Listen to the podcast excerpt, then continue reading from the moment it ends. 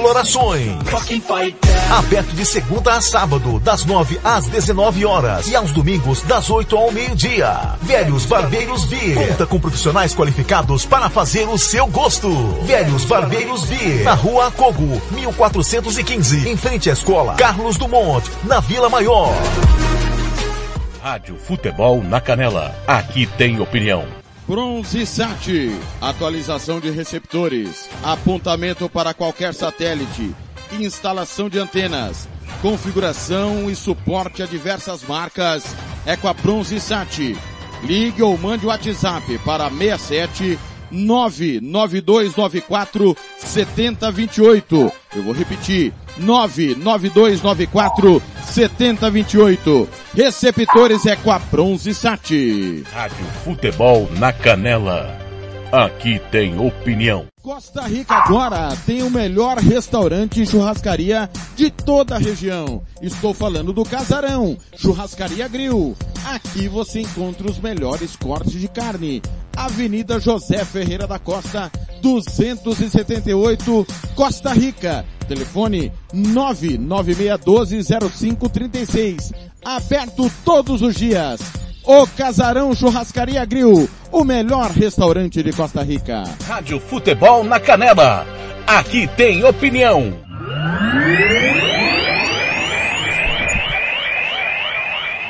Vacilo para o coronavírus? Te sai Covid. Por isso, eu vou te dar umas dicas. Chegou da rua? Lave as mãos. Vai colocar a máscara? Lave as mãos. Tossiu ou espirrou? Pegou no dinheiro ou em lugares públicos? Adivinha? Lave as mãos sempre, galera. E com muita água e sabão. Caso não seja possível, basta usar álcool em gel. Vem comigo e juntos vamos expulsar a Covid-19. Projeto Te Sai Covid, uma realização Unicef e Instituto Peabiru. Rádio Futebol na Canela. Aqui tem opinião, aqui tem emoção. Ouça também nossa rádio no computador e no celular, através da CX Rádio. São mais de 30 mil rádios online do mundo todo. Com a CX Rádio, você pode salvar as suas rádios favoritas e ver as músicas que estão tocando no momento. O que você está esperando? Acesse já cxradio.com.br. Rádio Futebol na Canela. Aqui tem opinião. Ofício despachante, IPVA, licenciamento, vistoria, transferência, primeiro emplacamento do seu veículo é com a Ofício Despachante. Telefone 67 99894 3810. Eu vou repetir, 67 99894 3810. Tudo para o seu automóvel é com a Ofício Despachante. Rádio Futebol na Canela. Aqui tem opinião. Estância Nascimento, o seu espaço para festas e eventos em Nova Dradina. Telefone 67 99986 6695. Ligue e faça o seu orçamento. 67 99986 6695. Estância Nascimento em Nova Andradina. Rádio Futebol na Canela. Aqui tem opinião. O Campeonato Sul Mato Grossense tem o apoio do governo do estado de Mato Grosso do Sul. Fundesporte, Fundação de Desporto e Lazer do Mato Grosso do Sul. FII, Fundo de Investimentos Esportivos do Mato Grosso do Sul. Diga não às drogas. Disque denúncia 181. Rádio Futebol na Canela. Aqui tem opinião. Você que curte rock e quer contratar a melhor banda do Mato Grosso do Sul, fale com a Ivana. Festa de aniversário, casamento, 15 anos, formatura, despedida. Você curte rock? Então o melhor som é do Ivana. Anote aí o telefone para contratar o show. 992921177. Eu repito, 992921177. A Ivana, a melhor banda de rock do Mato Grosso do Sul. Rádio Futebol na Canela. Aqui tem opinião. Vai fazer campanha eleitoral? É candidato? Contrato pessoal da Romex. As grandes campanhas passam por lá. Ligue 3321 2617.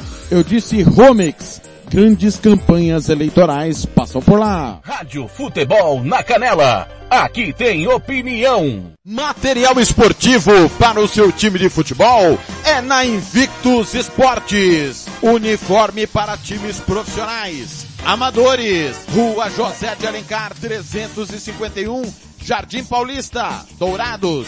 Faça o seu orçamento pelo 67 99218 3995. Eu vou repetir, 67 99218 3995. Pelo contato arroba rmcamiseta.com.br. Invictus Esporte, vestindo o futebol sumatogrossense. Rádio Futebol na Canela. Aqui tem opinião, aqui tem emoção. Vitória Tintas. Tintas imobiliárias e automotivas com ótimos preços e qualidade. Vai pintar? Vai na Vitória Tintas. São duas lojas em Campo Grande para melhor lhe atender. Na rua 13 de maio, 1543. E na Avenida Coronel Tunino, 514. Anote o nosso telefone 3324 0050 e 3351 7272. Eu disse Vitória Tintas. Pinta, mas pinta mesmo. Rádio Futebol na Canela. Aqui tem opinião.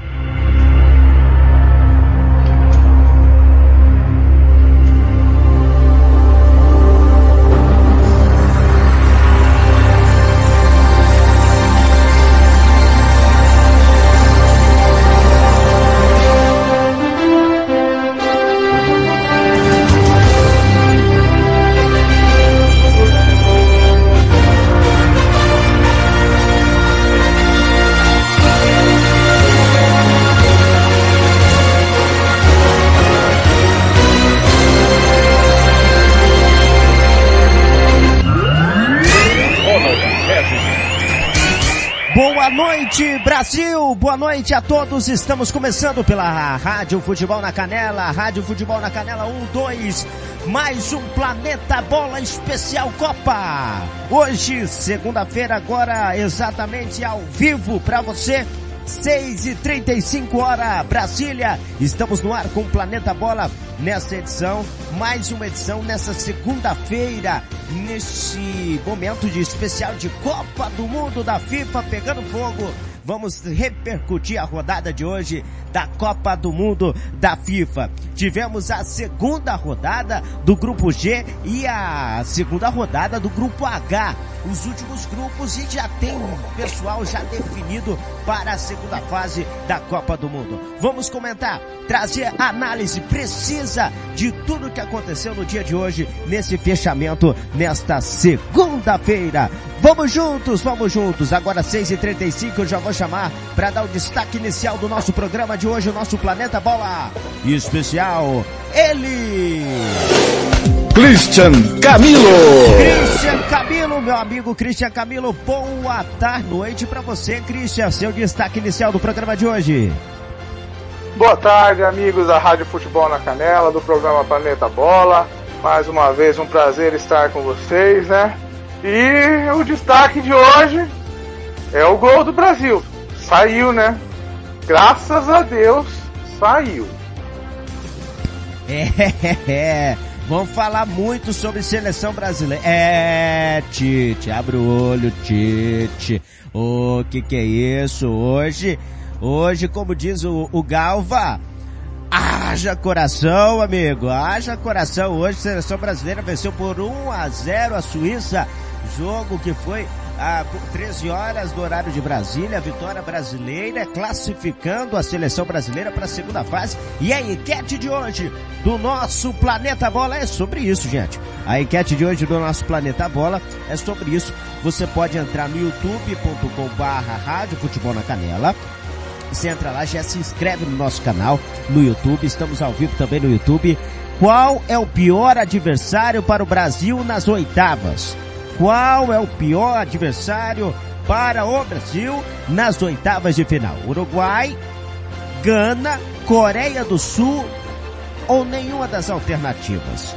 Lembrando que Portugal venceu, ah, o Brasil não vai pegar Portugal, né? Porque Portugal vai ficar na liderança do grupo. Graças a Deus fugimos de Portugal. E aí adversário vai ficar entre Uruguai, Gana ou Coreia do Sul nas oitavas de final da seleção brasileira. Que coisa, hein? Que coisa, é, que coisa. Vamos repercutir tudo, tudo, tudo sobre essa, essa rodada, essa rodada da Copa do Mundo. Daqui a pouco chegando por aqui também o nosso amigo Thiago Alcântara para fazer parte do nosso timaço. Vamos até às 8 da noite, horário Brasília, para trazer muita informação do planeta de bola de hoje. Vamos trazer a rodada que começou logo pela manhã. A vitória, o empate, na verdade, o empate. Esse jogo foi às 7 da manhã de Camarões com a Sérvia, né? Um empate em 3 a 3 Um jogo maluco, gente. Um jogo doido. É aquele jogo que você não, foi de manhã, de manhã pela manhã, você já acordou com aquele jogo louco, 3 a 3 Depois, às 10 da manhã, Gana venceu Coreia do Sul num jogo eletrizante para os ganeses por 3 a 2 Vitória de Gana pelo grupo H. Às 13 horas, a, vitória da seleção brasileira com gol de Casemiro por 1 a 0 é, contra a Suíça. E fechando a rodada, hoje Portugal venceu o Uruguai por 2 a 0, jogo que finalizou agora há pouco. Pelo grupo G, o Brasil vem na liderança com seis pontos, a Suíça na segunda colocação com três pontos, Camarões na terceira com um e Sérvia na lanterna também com um ponto. No grupo H, Portugal vem na liderança com seis pontos, Gana na sexta, na segunda posição, perdão, vem na segunda posição com três pontos, Coreia do Sul com, com um ponto e Uruguai com um ponto, né? Temos classificados é, no grupo no grupo do Brasil, o Brasil já está classificado e no grupo H, Portugal classificado também para a próxima fase. Que coisa! Cristian Camilo, e aí, meu amigo, começamos cedo com um jogo doido, né? Um jogo maluco, esse 3 a 3 de Camarões com a Sérvia. Que coisa, viu? Que coisa. E a Sérvia não emplacou mesmo nessa Copa do Mundo, viu? E esse jogo, graças a esse jogo que o Brasil tá classificado, Christian. Pois é, né? Foi um jogaço, né? Eu vou te falar, eu gostei bastante desse jogo. Acordei de manhã cedo, eu acho que dos jogos que foram aí das sete horas da manhã, né? Foi o mais animado desde que começou esse horário, né? Foi um empate de 3 a 3 foi no estádio Al Janube, né? E uma partida frenética, porque ela já começou de madrugada. Não sei se você sabe essa partida, Ronald. Você sabe que o goleiro de Camarões foi expulso da concentração por indisciplina? O ah. Onaná? Ah, é? então, é? Que exatamente. O, o Começou, Ô, ah. Christian, esse goleiro não é muito bom não, porque os caras expulsar ele, ou ele não é muito bom pro time, uh -huh. é porque, ou, é porque o cara é expulso por indisciplina. É, ele é ruim de bola. técnico. É, muito. porque, ó, Mas o jogo foi animado, foi animado, animado, viu? Foi, foi um jogo, um jogo de seis gols, né? É, aonde Camarões abriu o placar, né? É, aí a Sérvia fez três gols um atrás do outro, né? Com Pavilovic, Milinkovic e Mitrovic, né? E aí os camarões foram atrás, né? E conseguiram fazer um gol aí com o Casteleto, né? E o Abubacar, que foi uma pintura de um gol, né? E o Chopo Montinho. Inclusive, esse gol que foi uma pintura, né? O, o juiz não ia dar. Graças a Deus o VAR deu e nós pudemos comemorar esse gol que foi uma pintura realmente foi um jogo bem animado, eu gostei, viu? Gostei bastante. As duas equipes acabaram se complicando no grupo, né?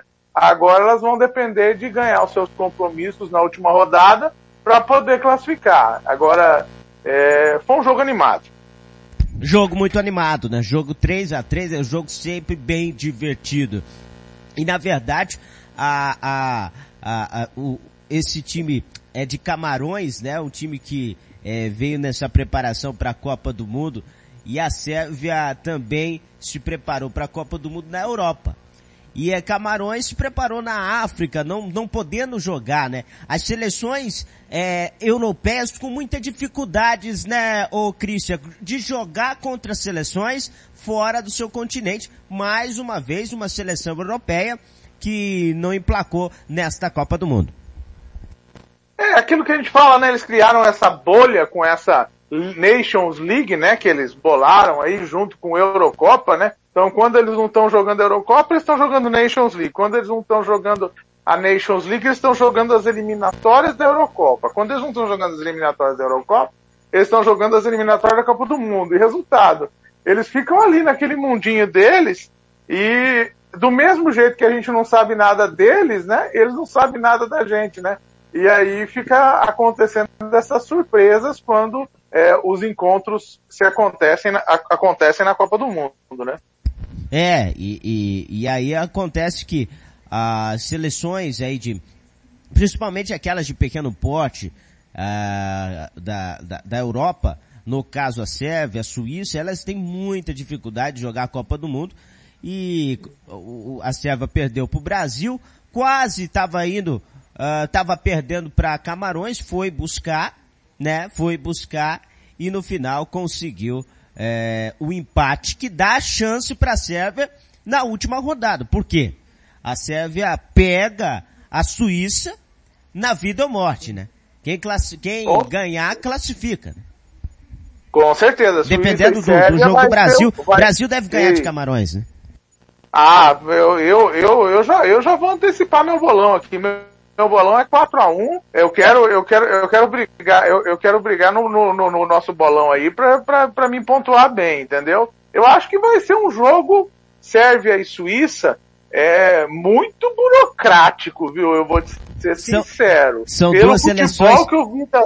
bem defensivas, né, Christian?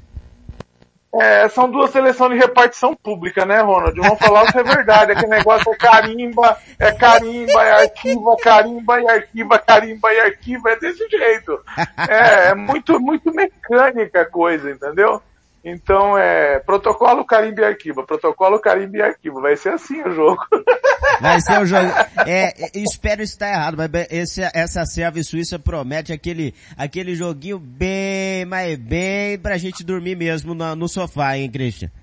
Com certeza. Eu, não, eu acredito que vai ser um jogo, um jogo muito burocrático. Alguém vai sair vencedor ou vai sair um empate e aí a Suíça se classifica, né? A, há quatro anos atrás, quando tínhamos Brasil, Suíça e Sérvia, né? É, no mesmo grupo, né? Nós é, só não tínhamos Camarões, porque tínhamos a Costa Rica quatro anos atrás no nosso grupo, né? É, saiu o Brasil e saiu a Suíça com três empates, né? E ela acabou indo até na, no, no quarto jogo com mais um empate e só sendo desclassificada nos pênaltis sem tomar gol, né? Dessa vez nós conseguimos romper o ferrolho suíço hoje e o Casimiro fez o golzinho que nos deu a vitória hoje. É, exatamente. E enfim saiu o gol do Mitrovic, hein? Pelo amor de Deus, hein? E enfim exatamente. o gol do homem. Impressionante. Exatamente, a, a o Sérvia... camisa 9 da Sérvia. Exatamente. 3 a 3 partida divertida para quem assiste, né? Mas sofrível para quem é torcedor. Camarões 3, Sérvia 3. Abrimos o dia de hoje com esse empate entre essas duas seleções. Às 10 horas teve um jogo uh, entre Gana, uma seleção france, é, uma seleção africana, né? Contra uma seleção asiática, Coreia, a Coreia do Sul já pelo grupo H, gente. E Gana numa vitória assim impressionante, eletrizante também, um jogo muito legal, uma vitória por 3 a 2 em cima da Coreia do Sul. E, e, e eu diria que até a Coreia do Sul, por ter ali som, por ter grandes jogadores, era a favorita a vencer esse jogo. E Gana conseguiu é, um, essa vitória em cima da Coreia do Sul, que está disputando quase todas as Copas do Mundo. A Coreia que é já bem carimbada nas Copas do Mundo. Grande vitória da seleção africana, Christian. Então, esse foi mais um, foi mais um jogo bem legal, né? É, os jogos da manhã, né? Foi um jogo de tirar o fôlego, como a gente fala, né? Uma vitória de Gana por 3 a 2 né? É, Gana fez o, o, o, primeiro gol, né? E aí depois a Coreia saiu atrás, né? E fez dois gols, né? De cabeça, né? É, eu não vou me atrever a falar o nome dos, dos coreanos, porque eu não sou muito bom, não sou um poliglota, né? É, mas Gana, é, também que estava com 2 a 2 voltou e conseguiu fazer o 3 a 2 né? E realmente teve dois gols do Cho Sung e dois gols do Kudus, né? É, foi um jogo bem animado. É, eu sinto muito pela Coreia porque eu acho que, é, embora o Japão tenha ganho da Alemanha, eu hoje vejo mais evolução no futebol da Coreia do que no futebol japonês. Pode ser até que o, o Japão me contradiga e consiga se classificar na chave da Alemanha, né? Eu até espero que ele tire a Alemanha. é, mas é, hoje eu acho que o melhor futebol jogado na Ásia é o da Coreia do Sul. E infelizmente eu acho que com esse um ponto que ela tem é, na chave do Uruguai, é, ainda mais com uma vitória portuguesa é, e Uruguai. Coreia do Sul precisa vencer Portugal, né? É, e Uruguai, Uruguai jogando com Gana, qualquer um dos dois que vencer, provavelmente vai eliminar a Coreia um do clássico, Sul. clássico, né? Gana e Uruguai, é. Uruguai sempre jogo divertido, né? Então eu sinto muito, mas eu acho que a Coreia do Sul vai ter que esperar agora até 2026 nos Estados Unidos, no Canadá e no México para fazer uma outra boa Copa igual a de 2002 que eles fizeram em casa. E o grande, é, vamos dizer assim, o grande fato desse jogo foi o Paulo Bento, português técnico é, da Coreia do Sul. Ele foi expulso no final do jogo, viu? É, o, o árbitro Anthony Taylor, que é o árbitro da partida, ele deu 10 minutos de acréscimo no final. E ele, ele acabou aos 56. Aos 56 ele ele secou a partida, quando a Coreia tinha um escanteio para bater. E aí o Paulo Bento ficou louco da vida, querendo que batesse o escanteio.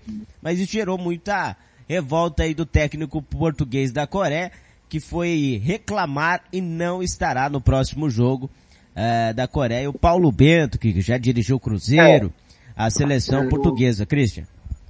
Exatamente. Eu achei também o jogo da Coreia hoje fugiu um pouco da, da característica deles. Que é jogar com a bola no chão, um jogo de velocidade. É, Muito chuveirinho, né? Muito chuveirinho da Coreia do Sul. Acompanhando aqui as estatísticas, eles fizeram 22 cruzamentos pela esquerda, entendeu?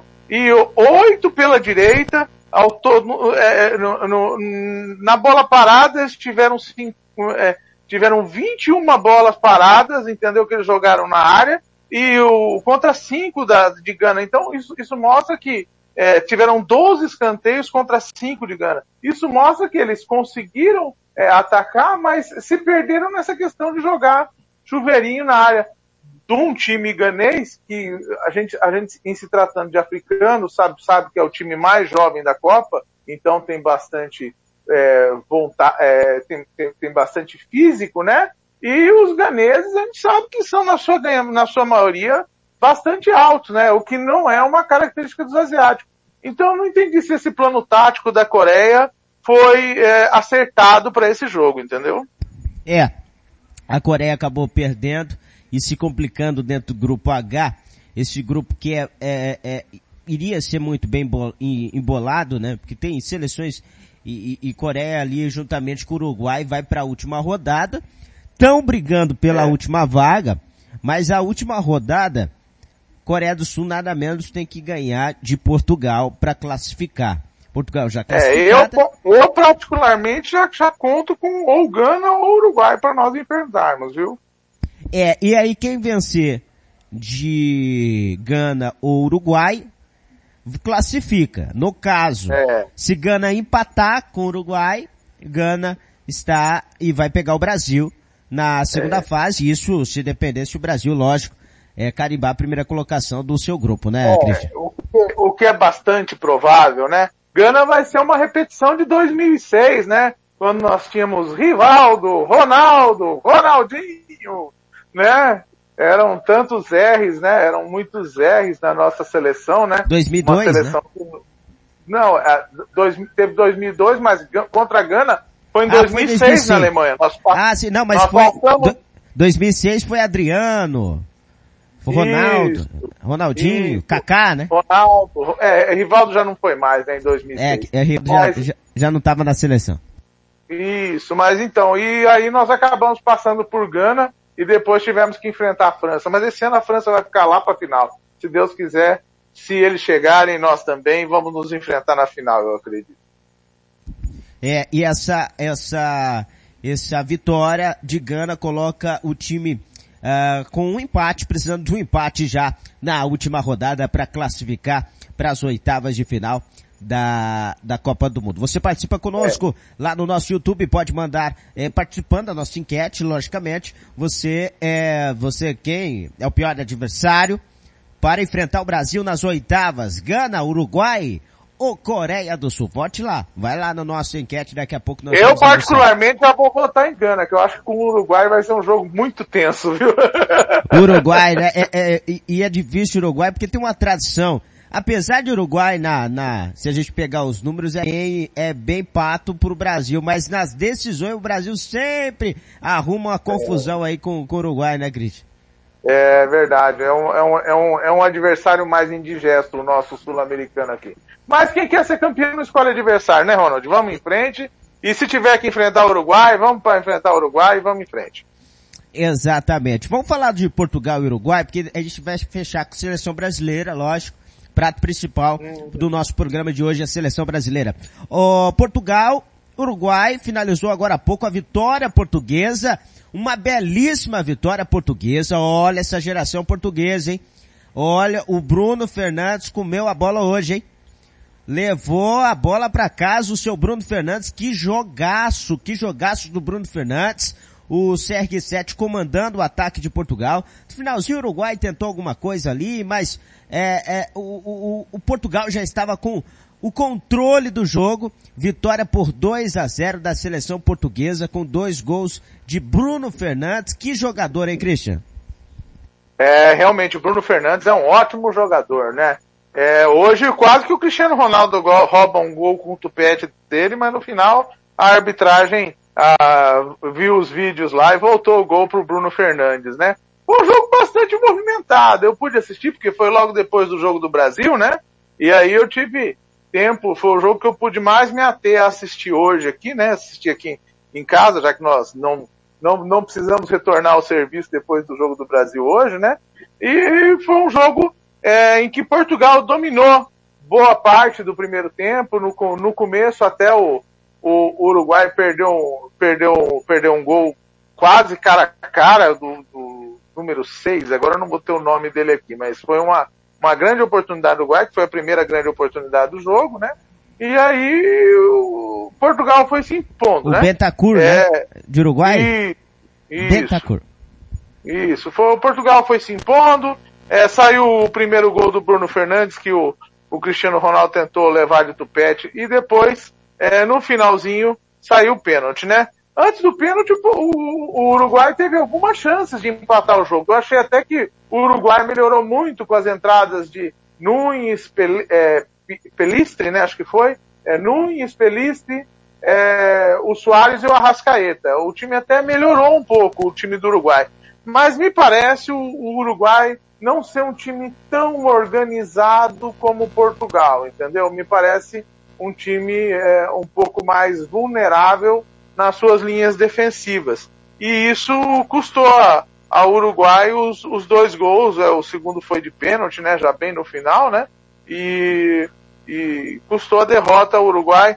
Eu, pelo que eu, pelo que eu entendi da proposta tática do Uruguai, que entrou no primeiro tempo, né, era uma proposta claramente para jogar por uma bola, né, vamos dizer assim, né, se aparecer um gol, nós pega, né, e ganhar de Portugal para ir disputar essa vaga com Gana numa condição melhor e podendo deixar Portugal numa situação difícil. Mas o time português é, é muito é muito forte, é um dos times que eu acredito que possa aí estar tá entre os oito e talvez até avançar acima disso, entendeu?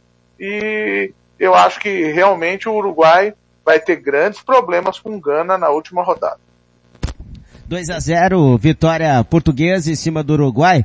Agora eu te pergunto, o, o Christian, a questão de Portugal, que sempre a gente coloca na prateleira de cima, e decepciona nas Copas do Mundo. Uh, essa seleção, que é a última Copa do Cristiano Ronaldo, Cristiano Ronaldo pode finalizar sua carreira, enfim, levantando uma taça de Copa do Mundo. Ele que já foi campeão europeu com Portugal, que é um título é, muito apreciado pela torcida portuguesa. Agora, essa seleção portuguesa te passa de confiança para chegar numa reta final e vencer a Copa do Mundo? Olha, Ronald, a gente pode até analisar que é, quando você chegar ali nas quartas de final, que vão chegar as oito melhores e E eu acredito que Portugal tem nas, tendo nas oitavas de final, que, como nós já falamos no começo do programa, enfrentar Suíça ou Sérvia, eu acredito que Portugal tem condições de passar por Suíça ou Sérvia. Eu acho que é um futebol mais bonito e um futebol de mais resultado do que o deles, entendeu? É, vai depender muito dos estados físicos de cada time, né? Porque já vamos estar tá aí já com quase 20 dias de Copa quando chegarem as, as quartas de finais, né? E você vai precisar muito de ter um time mais inteiro. E me parece que Portugal teve uma, uma baixa aí antes desse jogo, né? Que foi um, um zagueiro que quebrou três costelas, né? É, se eu não me engano, o nome dele é Fernandes, eu não sei o primeiro nome dele. Danilo é, Pereira. Danilo Pereira, isso, ele mesmo. E é, não, é, pelo jeito não deve voltar, né? E aí todas essas questões serão avaliadas. E daí que eu digo que vai ser importante você ter time mais inteiros das quartas de finais em diante, porque isso vai fazer muita diferença das quartas de finais em diante. Os times mais inteiros é, poderão se sobressair sobre times que tenham mais problemas físicos. Vou dar uma boa noite para ele, é, chegou aí quietinho, mas tá aí. Tiago Alcântara. Tiago Alcântara.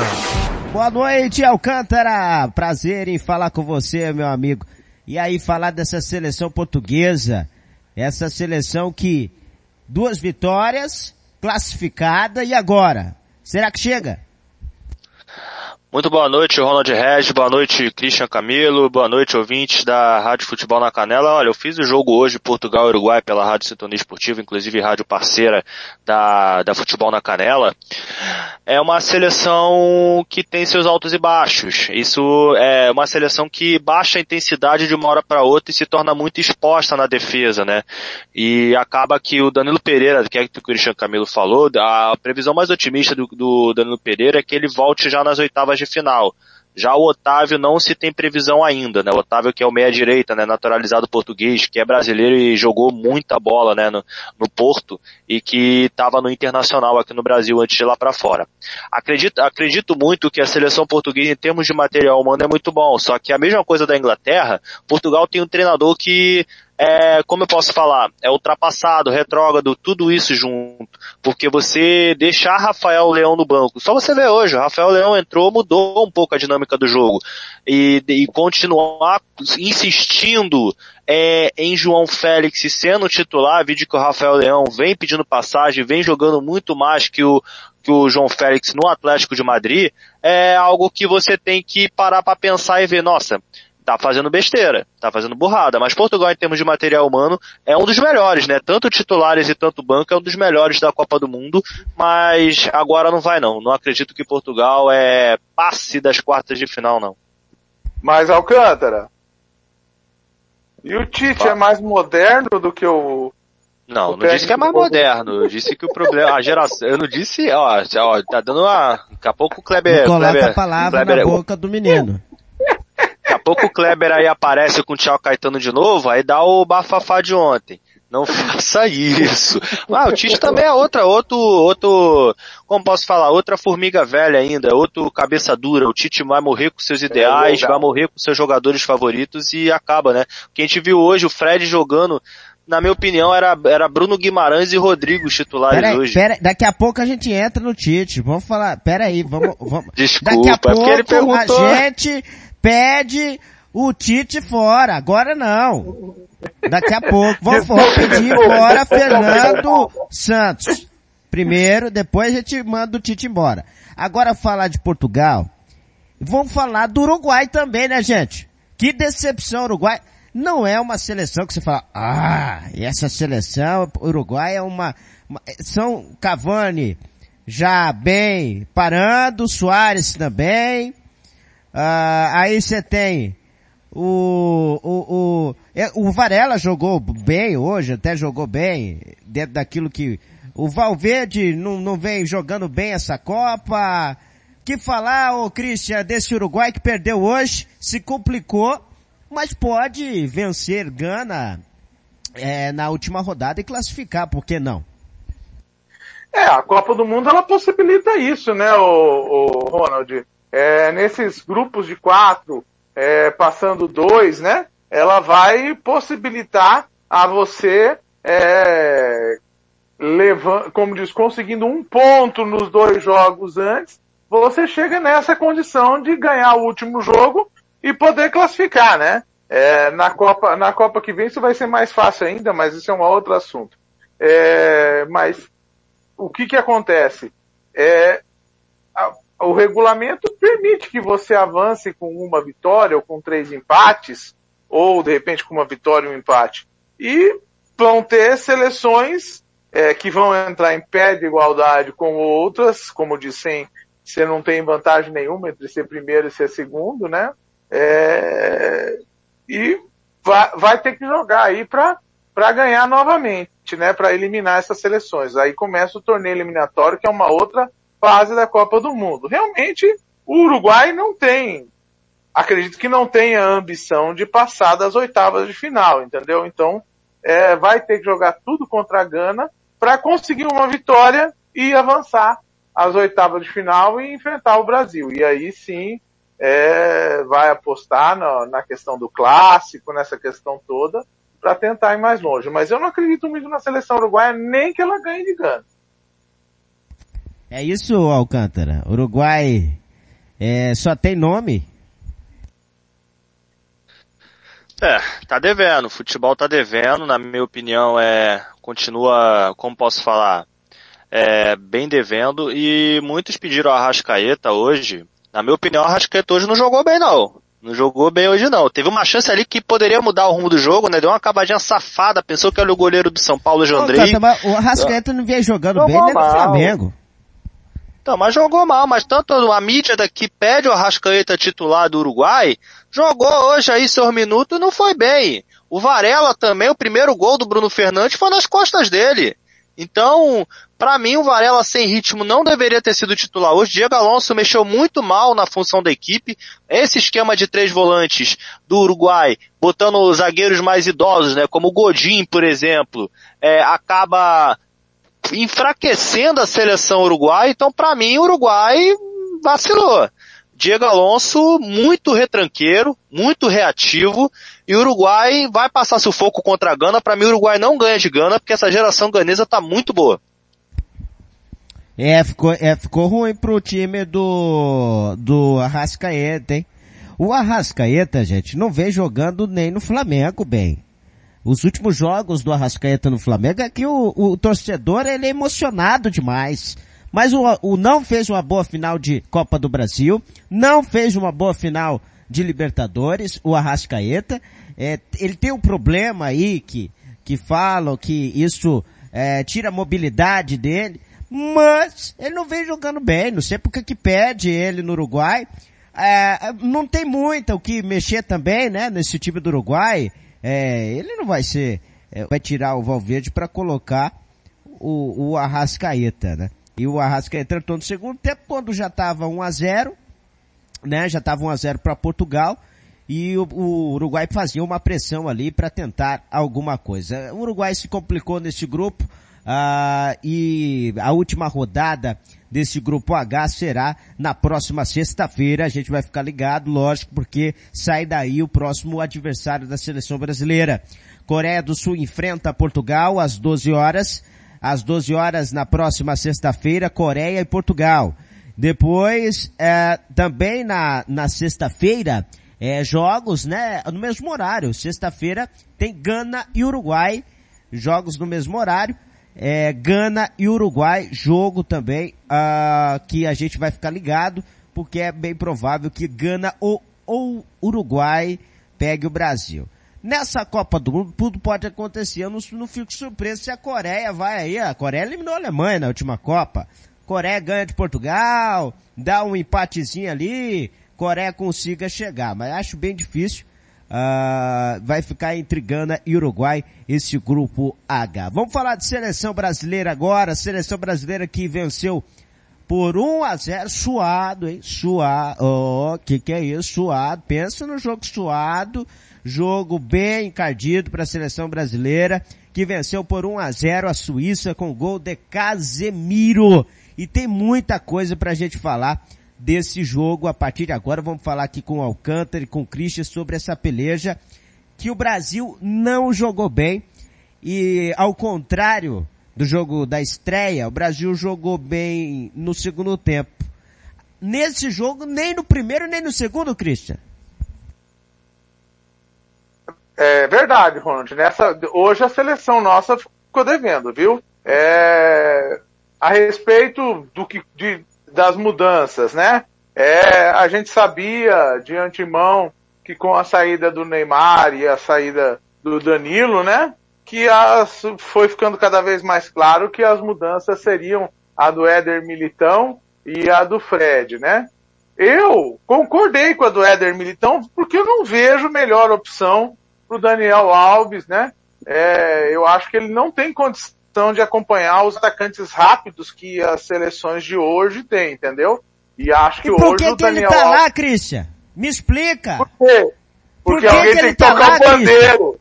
Hã? Porque alguém tem que tocar o pandeiro, cara, porra.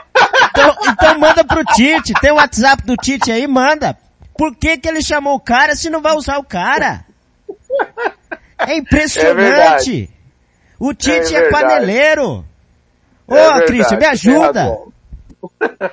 Mas então, eu até concordei com a entrada do Militão, porque eu não vejo condição no Daniel Alves de acompanhar os principais atacantes do mundo. E acho é, que vai servir aí para uma situação específica, talvez no final de jogo, alguma coisa assim, possa ser que ele seja utilizado, mas não numa função tática importante. Agora, a questão do Fred. Eu até durante muito tempo concordei com o Fred na, na volância do, do, do, Brasil, entendeu? É lógico que o Casemiro é um titular absoluto, né? O Fred realmente fez boas partidas nas eliminatórias, entendeu? É, mas eu acho que com a, a, a chegada do Lucas Paquetá, eu acho que o Fred perdeu um pouco da função, entendeu? Eu acho que o Lucas Paquetá assumiu muito dessa função. Então, o que, que eu esperava? Lógico que depois foi se confirmando que não ia acontecer, mas eu esperava que em vez de colocar o Fred, o Tite colocasse o Rodrigo, ou Rodrigo, como vocês queiram, entendeu? No lugar do Neymar e o Paquetá continuasse na posição dele. Eu acho que isso teria ajudado a seleção, porque a seleção foi um pouco melhor no segundo tempo com o, Rodra, com o Rodrigo, entendeu? É, o Vini Júnior é, teve uma grande oportunidade no primeiro tempo, que ele pegou a bola meio de canela, né? Eu achei que se ele tivesse matado aquela bola ali, ele poderia ter feito o gol no primeiro É, tempo. E não pode, E- né? O atacante da- não do Real pode. Madrid, atacante da seleção brasileira, chutar uma bola de canela não pode, né, Christian? Não pode dar de canela. Ele ajudou o goleiro ali naquela bola, entendeu? Eu acho que mesmo que ele tivesse que matar e dar um corte no zagueiro ali para bater equilibradamente, é o que o manual do bom atacante diz, né? A hora que vem o cruzamento, você mata a bola, o zagueiro vem, você dá o corte nele para dentro e você fica com o gol e o goleiro à sua disposição para você escolher o canto. Eu, na hora que eu vi a bola indo, eu falei, é certeza que ele vai fazer isso, entendeu? Na minha cabeça ele já ia fazer isso. Mas enfim, tentou bater de primeiro e não foi tão feliz. Foi a única oportunidade que o Brasil teve no primeiro tempo foi essa do Vinícius Júnior, tá? Eu não vi outra. Talvez vocês possam até me contradizer, mas eu não vi outra. No segundo tempo, é, teve o gol do Vinícius Júnior que foi anulado e bem anulado. O Richardson realmente estava impedido. Não, não há como discutir hoje com a, com a, com a régua eletrônica, né? A régua passa e a gente tem que acatar, né? E o, o que, o que foi acontecendo foi que o Brasil foi se lançando cada vez mais ao ataque, foi se lançando do- de uma maneira ordenada. Eu não vi um time desordenado no campo, graças a Deus. É, mais uma vez, é, nós temos que concordar que o Alisson foi um outro espectador, um, um- um- espectador de novo na partida. Aliás, acho que não foi nenhuma bola no gol do Brasil ainda. Isso é uma outra coisa que me preocupa muito, tá? É, talvez eu gostasse de ver o Alisson trabalhando mais, mas estando mais atento. Eu não queria chegar nas fases eliminatórias sem nós termos um goleiro bem testado. É, é- é uma outra preocupação que eu tenho. Hoje a nossa zaga jogou muito. Hoje nós temos que render as homenagens pro Thiago Silva, pro Marquinhos, pro Militão, que fez o papelzinho dele tranquilo lá no, lá no fundo, sem sair, entendeu? E pro, e pro Alex, e, e, e pro Alex que também fez, a, a zaga fez o papel dele. E o que falar de Casimiro hoje, né? Casimiro hoje foi o rei do jogo, né? Jogou de volante, foi ele que deu o passe que o Richardson, é, o, o Richardson deu aquele toquinho para cair no Vini Júnior, mas um, foi um passe dele, entendeu? Que ia cair na, que ia cair na cara pro Vini Júnior, tá certo que se o Richardson não toca a bola não chegaria, entendeu? É, e o gol do, o gol do Casemiro foi coisa de cinema, né? Aquela bola batida de três dedos, ainda resvalando na, na bunda do número 5 da Suíça, né? É, e caindo lá no ângulo do outro lado, foi coisa de cinema. Então foi um jogo bem difícil para o Brasil, como já foi a Suíça. É, eu não me lembro do eu, eu, eu, não me lembro não, né? Eu não faço, eu, eu, não tenho nenhum registro do jogo de 50, né? Mas dizem que foi um jogo muito difícil também, 2 a 2 no Rio de Janeiro. E o jogo de quatro anos atrás também tinha sido muito difícil quando nós empatamos 1 a 1 E hoje, graças a Deus, nós conseguimos tirar essa zica e vencemos a Suíça pela primeira vez em Copas do Mundo. O Alcântara, defesa forte do Brasil, né? É, a seleção não leva gol há 261 minutos em 78 jogos do Tite. É, o Brasil não sofreu em 54 partidas. É um, um aproveitamento de 69% dos duelos. E mais uma vez a defesa não foi vazada, dois jogos, nenhum gol. Porém, o que preocupa nessa seleção do Tite, por que que é, o time do nada cai de produção, Alcântara? Antes de mandar um abraço pro Thiago Lopes de Faria, que estava com saudade da minha voz, né? Falou que não estava me escutando. Mandar um abraço para ele. É verdade. Agora sinta-se agraciado, sinta-se agraciado, por favor. Recomendo ele a usar um aparelho auditivo, né? É, vamos, vamos fazer uma vaquinha aqui, até, acho que até o final da Copa do Mundo ele, ele em si consegue, a gente consegue comprar. É, o que me preocupa nessa seleção brasileira é, a, é o termômetro é, baixa muito rápido de intensidade, permite que a Suíça, permitiu hoje que a Suíça jogasse, só que o que me agradou hoje foi o bloco defensivo. Por quê? Por que eu falo bloco defensivo?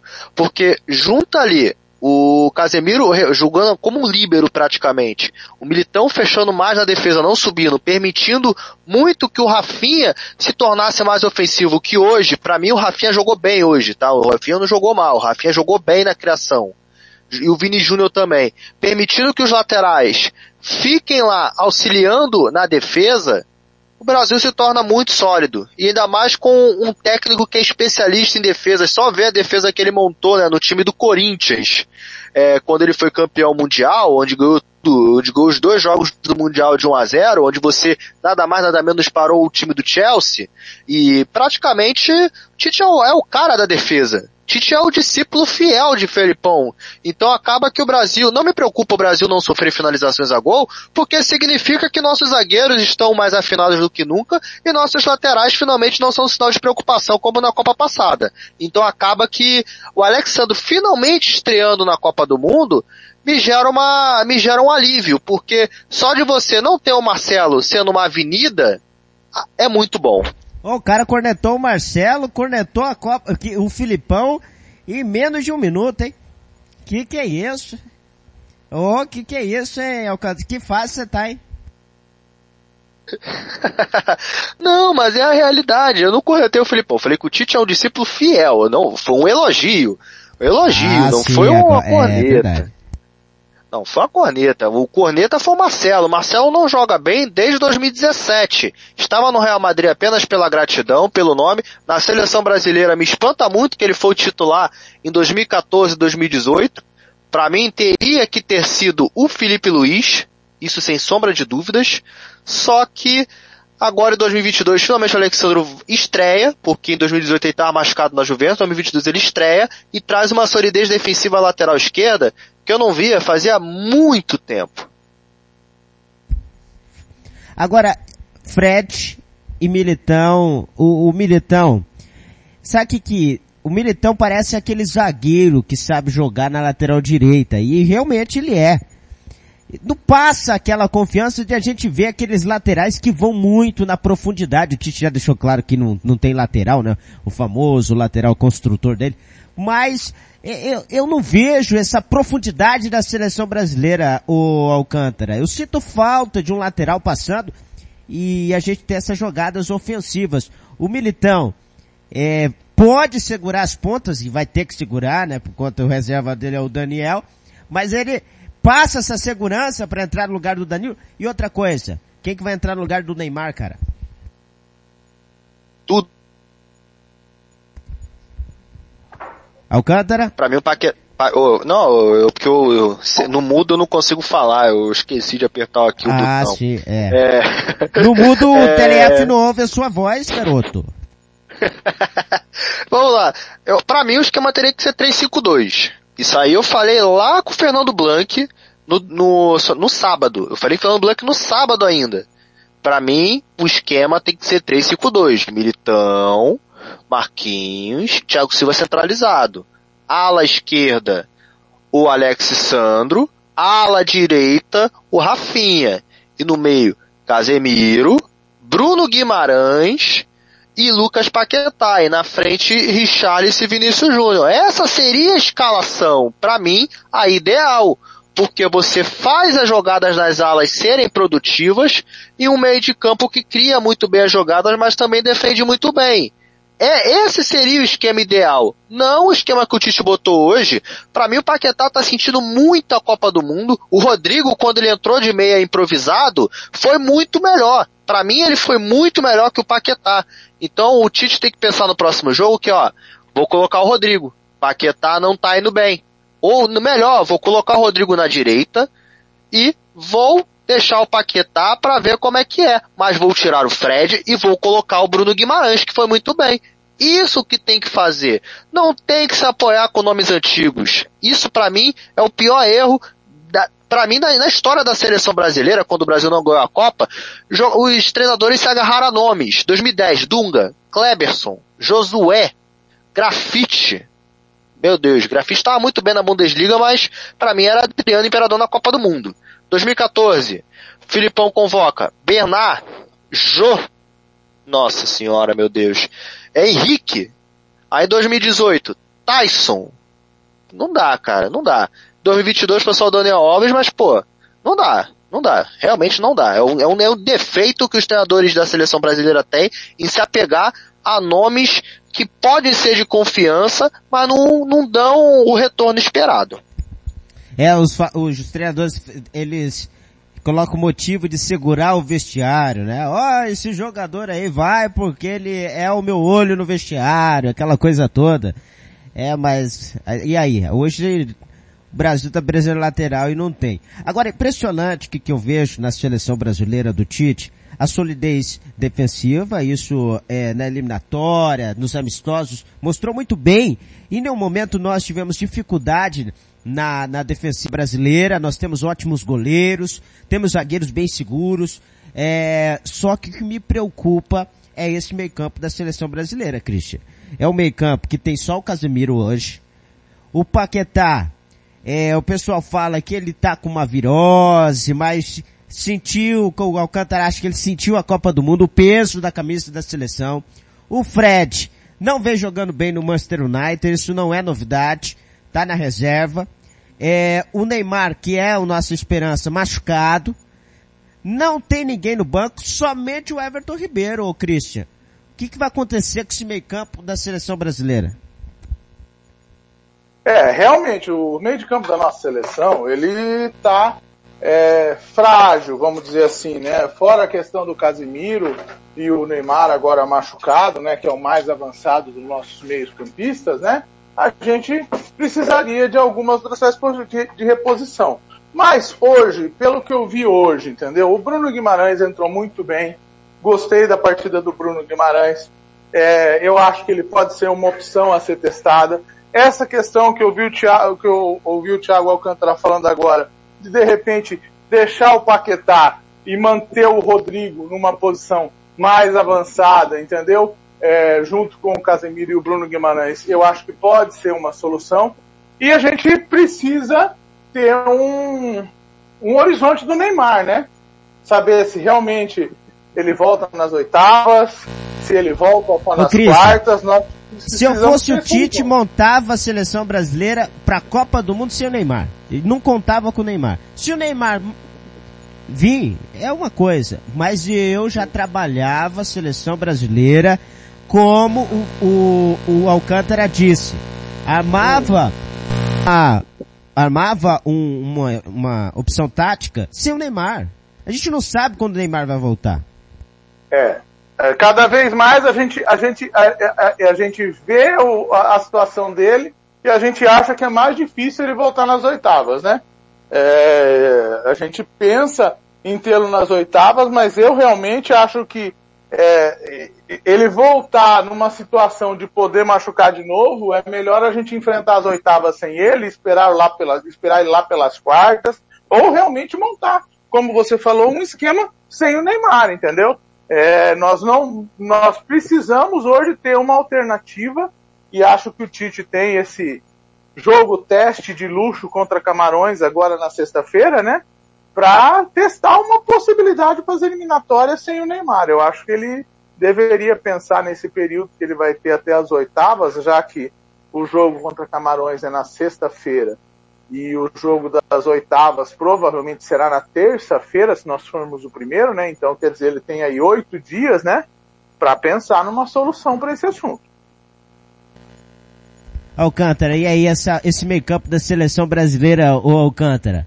O Tite vai insistir em sonhar, em é, vir com um, uma benção, benzer o Neymar para que ele saia, ou, ou tem que fazer uma seleção já pensando sem o craque, o camisa 10? Eu acho que já deveria ter feito uma seleção sem o Neymar. Deveria ter criado o plano B caso o Neymar se lesionasse. Vídeo que o Neymar se lesiona com uma facilidade, né? Caçado em campo, mais por ele prender a bola e pelo estilo de jogo dele do que outra coisa. Acredito que o Tite deveria criar variações em sua tática sem o Neymar não tornar a seleção dependente de um único jogador, e sim um conjunto bem sólido, porque o Brasil não era dependente do, do Ronaldo em 2002, foi um conjunto. O conjunto funcionava, então acaba que conquistar a Copa do Mundo. Em 94, mesma coisa, foi o conjunto, não foi um único jogador.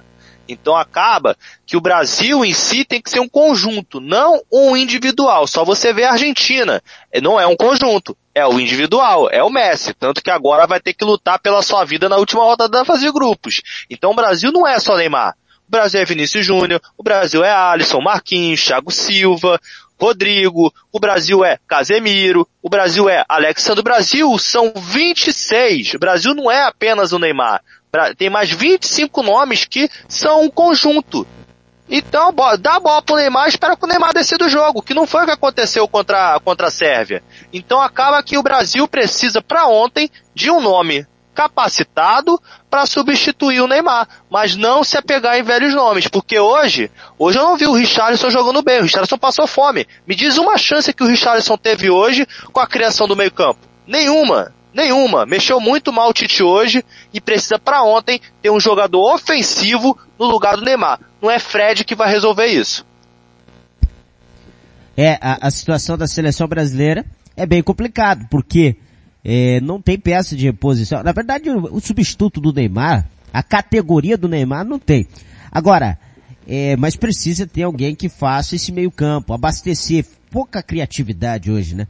Brasil pouca criatividade, poucas ideias no jogo de hoje. Um jogo muito, mas muito protocolado Brasil. Bola no Vinícius Júnior, esperar o que, que ele pode fazer.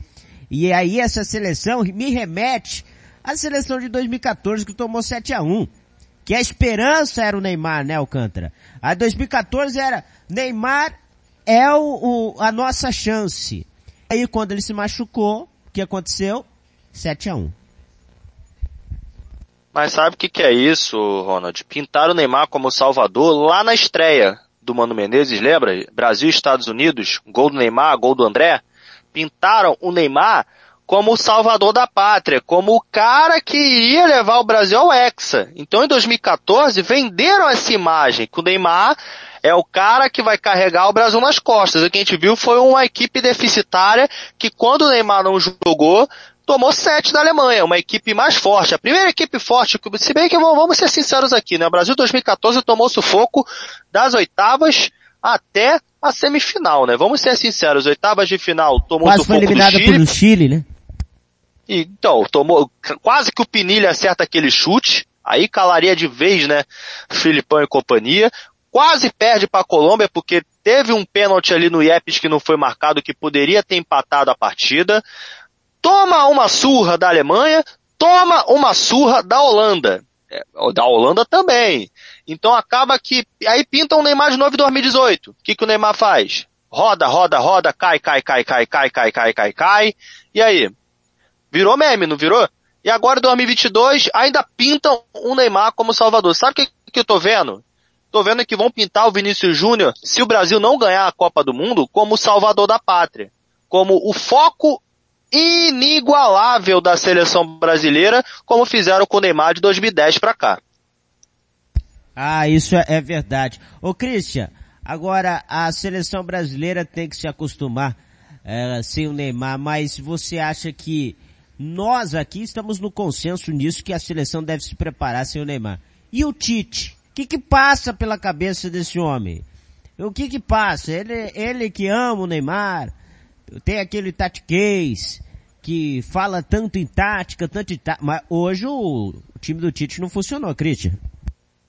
Então, é esse que é o grande X da questão, né? Como o Thiago Alcântara lembrou muito bem, a gente vem sofrendo desde 2014, é, todos os jogos das seleções da seleção desde 2014 são difíceis. Mesmo os jogos das, da, da, das primeiras fases aqui no Brasil não foram fáceis, entendeu? Lembrando que a gente saiu perdendo da Croácia, teve que virar o jogo. Lembrando que a gente empatou com o México, entendeu? Só tivemos uma folguinha no terceiro jogo contra Camarões, com um jogo um pouco melhor. Todos os jogos da Copa de 2018 foram jogos difíceis, entendeu? Tanto contra a Suíça como com a Sérvia. Lembrando que da Costa Rica nós só conseguimos fazer um gol no desconto, entendeu? E assim o Brasil vem passando desde 2014 nessa agonia. Dependendo do Neymar e sempre não tendo é, um plano alternativo para ele. É, o que, que eu penso como alternativa ao Neymar? Que deveria se buscar é, um jogador ou dentro do Brasil ou que esteja jogando na Europa, entendeu? Que fosse é, com as características do Neymar, mas que não tivesse o holofote do Neymar. E aí fosse trabalhando esse jogador durante os próximos quatro anos, durante o próximo ciclo, entendeu? Para se tornar um grande articulador. Hoje o Brasil se ressente muito desse articulador, entendeu? Esse articulador que nós temos, nós tivemos durante muito tempo. Era o Coutinho? O Era o Felipe Coutinho? Poderia ser o Coutinho, mas o Coutinho enfrentou um final de ciclo muito difícil nesse, nesse, nesse ano, né? Nesse ano ele teve, ele teve muito machucado e teve poucas oportunidades, né? É, na seleção. Mas ele é um cara que tem essa, é, é, essa, essa questão, entendeu? Um, um cara que, que sempre, sempre jogou muito, entendeu? Mas era aqui do Brasil e a gente às vezes não, não valoriza, mas eu acho que o Scarpa teria uma possibilidade de poder é, não ser o Neymar, mas de ser uma alternativa ao jogo do Neymar. Mas infelizmente ele, é, jogando aqui no Brasil, diz que Santos de casa não faz milagre, eu sou um pouco contra essa. Mas essa... O, o Tite não testou também, né? O Tite é, é, testou é. poucos homens do campo de ataque, né? Deu poucas oportunidades para, principalmente o pessoal do Brasil, né? É, a gente pode citar até que o, hoje não está em boa fase, não terminou mas é sempre um jogador importante do Palmeiras, campeão brasileiro, bicampeão da Libertadores, o Veiga, que faz esse papel de articulador. Com certeza, é outro, é outro que poderia ter sido testado, mas estava machucado nesse último, nesse último ciclo agora, né, nesse último semestre, não foi uma opção nem para o Palmeiras no, no final Poderia ano, ser né? o Scarpa, né? É, o Scarpa, o Scarpa foi uma, uma grande opção para o Palmeiras nesse ano, né? É, foi o, o, o, que supriu a falta do Veiga no Palmeiras, foi o Scarpa. Mas é, eu acredito que é, a gente pode, com os jogadores que estão lá, eu acredito muito no, no, no, Rodrigo. Eu acho que, tipo assim, o cara não tá no Real Madrid à toa, entendeu? Eu acho que ele, se não puder suprir em 100% o que é o Neymar, entendeu? Ele juntamente com o Bruno Guimarães, com o Paquetá e com o Casemiro. Mas por que que não começou com o Rodrigo hoje, Cris? Isso que tem que perguntar pro Tite. Porque é muito protocolar. Aí coloca o Fred, porque ele, é, ele tem aquele empatite no sangue. Aquele, é... ah, eu preciso me retrancar. É a Suíça, pô. Coloca o Rodrigo. Ah, o Rodrigo entra no segundo tempo, já com o time todo morto. Aí o Rodrigo tenta uma jogada, duas, dá uma melhorada no time, mas aí já tá tudo bagunçado. Exatamente. O Tite entrou hoje pensando em não perder o jogo, entendeu? Acho que o maior medo dele hoje era perder o jogo. Por isso que desde de quando começou a sair essa escalação, eu já comecei a botar no meus bolão tudo palpite 1x0, 1x0, 1x0, mas na verdade eu falei assim, o Tite vai jogar por um 0x0, entendeu? O Tite vai jogar por um 0x0. É muito pouco? É muito pouco. É pouco demais para uma seleção brasileira querer empatar de 0 a 0 ou ganhar de 1 a 0 de uma Suíça. É, nós temos que ter mais audácia, nós temos que buscar mais é, soluções. É, eu acredito que nesse jogo que nós vamos ter contra Camarões, é, ele possa encontrar, se ele tiver a coragem de fazer esse teste que o Alcântara é, mencionou aí, entendeu? De jogar com o Casimiro, o Bruno, o Paquetá e o Rodrigo, ele possa encontrar essa solução. É, vamos torcer para que isso aconteça. O, o Alcântara, o Rodrigo é esse homem mesmo.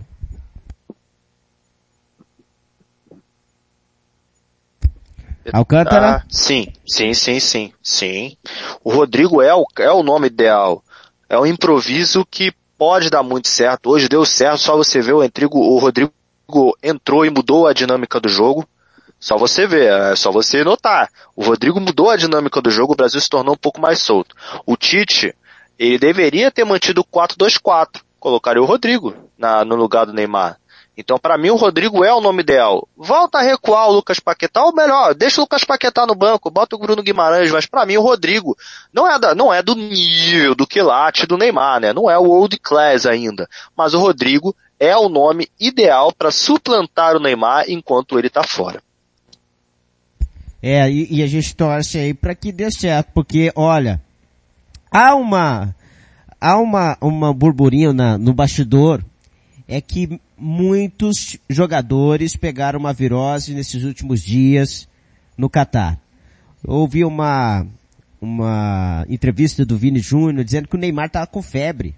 Neymar estava com febre, pode ser também por conta da lesão, né, uma infecção, alguma coisa, mas é um alerta para porque a gente já, já, já tem notícia ao longo dos anos que uma virose acabou com seleções, com time em reta final de campeonato.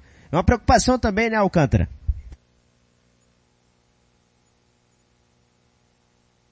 O Rafinha estava gripado, né?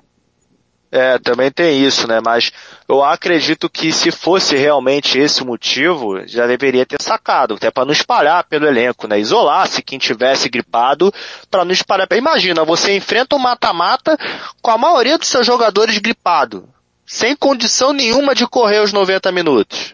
E aí? Aí tem prorrogação. E aí? Como é que fica o físico do atleta? Então acredito eu que se realmente tiver isso, tem que isolar ele do restante do grupo. Porque pode não ser gripe também. E aí? Como, é, que vai, como é que vai... Mas vamos Oi. contar o um negócio também. Quem é que é o esperto da logística da seleção brasileira que colocou a preparação em Turim? É o Thiago Caetano. É o Thiago Caetano tá que elogiou. Tá sacanagem. É o Thiago Caetano. Ah, não. É o Thiago Caetano que elogiou. Ah, tá de brincadeira. O Thiago Caetano também. Fora Thiago Caetano, fora Tite. Porque olha, vou te falar um negócio. O, o vai para um abaixo de zero para jogar acima de 40 graus. E sente o choque, né? Choque Lógico, térmico. gente. O corpo é ser humano. Agora, quem que vai vir na coletiva? Porque o, o Tite coloca aquelas 600 caras lá da comissão técnica para falar. Agora quero saber quem da coletiva vai vir falar o seguinte, ó, nós erramos na logística. Deveríamos se preparar num clima parecido com o do Catar. não no, num, num clima da Europa, por exemplo. A Copa não é na Europa, o Christian Camilo. Vocês viram hoje a área externa do estádio? Passou em alguns flashes da, da, da TV e também eu vi na, no, no, numa outra emissora de streaming. É, cara, o estádio hoje era do lado de uma praia. Inclusive, existia uma fanfest na praia hoje. E esse estádio hoje, o 974, era um dos únicos que não tinha ar-condicionado. Então, venhamos e convenhamos, estava na temperatura ambiente do Catar hoje. Então, quem que botou uma, uma, uma, uma preparação em Turim com 8 graus Celsius, sabendo que o Brasil ter que jogar a segunda partida debaixo de 30 graus, é, num sol, quer dizer, lá não é meio-dia, né? Mas lá eram 7 horas da noite, entendeu? Ainda um horário de final de tarde para começo de noite quente, entendeu? É, é, é, é, inadmissível essa logística da seleção brasileira. É uma coisa que eu também acho que foi totalmente errada. Enquanto nós, sul-americanos, estávamos na Itália fazendo uma preparação, as próprias seleções europeias estavam lá no Golfo Pérsico fazendo o final da sua preparação. Será que é nós que estamos certos e eles estão errados? Eu não sei. Eu não entendi essa também. E a outra coisa que eu não entendo, Alcântara, por que que o Tite vai se consultar com o filho dele? Então deixa o filho dele dirigir o time. Acredito muito, Ronald Regis, que é o Matheus, né? O Matheus, para mim é um ser humano desprezível, né? O cara que curte coisas de homofobia, de racismo, para mim é um ser humano desprezível, não deveria nem estar tá na comissão técnica da seleção brasileira, só tá porque é filho. É, se ele, se, se ele se consulta toda hora com o filho dele, inclusive consultou na hora do gol, é mais fácil o Tite largar e falar, ó, a seleção vai ficar com meu filho aqui, eu tô apenas pra assinar a súmula. Acabou, filho. Faz isso, mano, porque, tipo, não tem como, cara. O treinador é o Tite, ele escuta um conselho só e acabou, e vai seguindo o seu ideal. Não fica toda hora sentando no banco e escutando o que o filho dele tem a dizer. É, e aí ele vai se consultar com o filho dele, aquela coisa toda. Eu não sei aonde que o filho dele é, deve ter feito um curso da CBF, uma coisa assim, mas, é, gente, o cara é técnico da seleção brasileira, campeão do mundo com o Corinthians campeão da Libertadores, técnico da seleção brasileira, campeão brasileiro, vai consultar com o filho para ver o que, que vai substituir. Uma coisa é ter ali um auxiliar técnico à altura, mas o filho do Tite não tem condições de estar na seleção brasileira. Isso recai muito, mas muito no assunto que quando a seleção mineira, caso a seleção brasileira for, caso for eliminada, nós vamos discutir tudo isso. Porque daí vai aparecer tudo na seleção brasileira. Vai aparecer esse negócio da preparação errada, vai co começar a aparecer cartinha da, da, a, da dona Lúcia, vai aparecer, quando a seleção brasileira é eliminada, aparece toda a sujeira. É impressionante, ó, Christian. É verdade. Aí, é, aí começam a aparecer os, o, o, as, os sofismas, né? Como diz assim, né? Os, os planos de fundo para justificar uma eliminação, né? É que nem hoje. Hoje eu vi uma, uma, uma foto do próprio Tite olhando por cima do banco de reserva e apontando, dizendo, é, segundo diz o, o post, né? Dizendo, eu estou aqui por sua causa. E ele estaria dizendo lá pelo isso o André Sanches, que estaria lá, lá no Catar. Não sei se é verdade, mas a única coisa que eu acho, o André Sanches é que tem que bancar o Tite na seleção brasileira. É, será que a própria direção da seleção brasileira é, não confia no Tite o suficiente e o Tite só está lá porque o André Sanches quer? É, é, é muito, é muito pouco, é muito, é muito pobre essa afirmação, entendeu?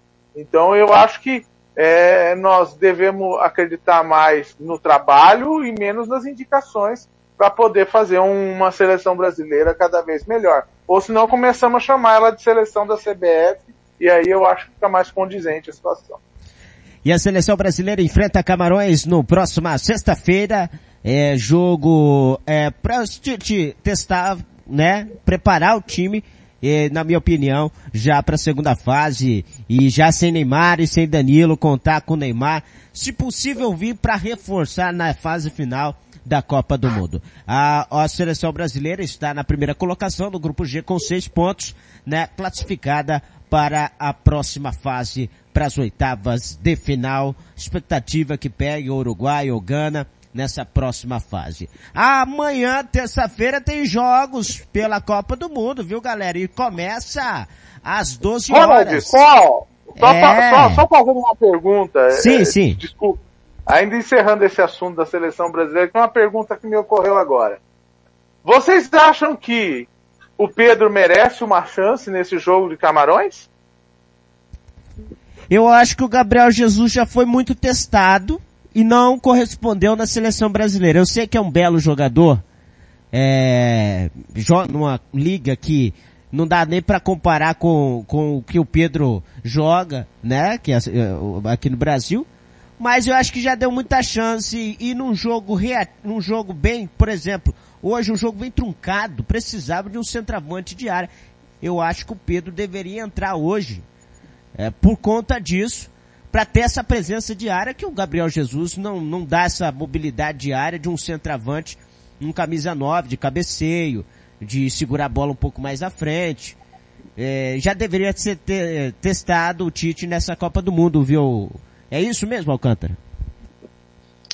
Olha, quando o Gabriel Jesus entrou e começaram a lançar a bola na área, eu pensei, é o Pedro. Se for pra ficar jogando, cruzando a bola toda hora pra área, ficar brincando de cruzamento toda hora, bota um cara que saiba cabecear e saiba se mover dentro da área. Pra mim o Pedro tem que ser testado. Eu acho que o Brasil todo tem que ser modificado. Poupa todo mundo, ainda mais pensando em cartão amarelo. Pensa também nisso. Porque na última Copa o Casemiro se minou por conta disso. Tomou um cartão amarelo na fase de grupos, tomou um cartão contra o México e não jogou contra a Bélgica. Pensando nisso, poupa todo mundo, bota o time reserva. O Brasil já está classificado. Não tem por que você botar o titular e arriscar tomar um cartão amarelo agora, toma um cartão amarelo nas oitavas de final. E aí, como é que vai ser depois? Vai criar desculpa? Não vai, né? Falta de aviso não é. É, eu também acho, viu, Christian? Que deveria ser testado. E até o Everton Ribeiro, viu? Pra ver que que o Everton Ribeiro se vai sentir a Copa do Mundo. É, e, e o Everton Ribeiro fez uma bela temporada com o Flamengo, foi disparado o melhor jogador do Flamengo, viu? É, eu- assim, ele segurou muito as pontas do Flamengo esse ano e, e- e- e já tinha que ter testado ah, já o Everton Ribeiro e, o- até o próprio. Mas o que eu conheço do paneleiro não vai não, hein, Christian? É, mas eu acho que ele devia montar um time pra, tipo assim, pra jogar num contra-ataque, alguma coisa assim, entendeu? Tá certo, Camarões é, não vai ter nada a perder e vai precisar ganhar o jogo de qualquer jeito, entendeu? E eu acho que nós podemos ter uma, ter uma chance de montar um time e ver como é que ele se comporta no contra-ataque. Eu tentaria treinar isso para a próxima partida e montar um time com essas características.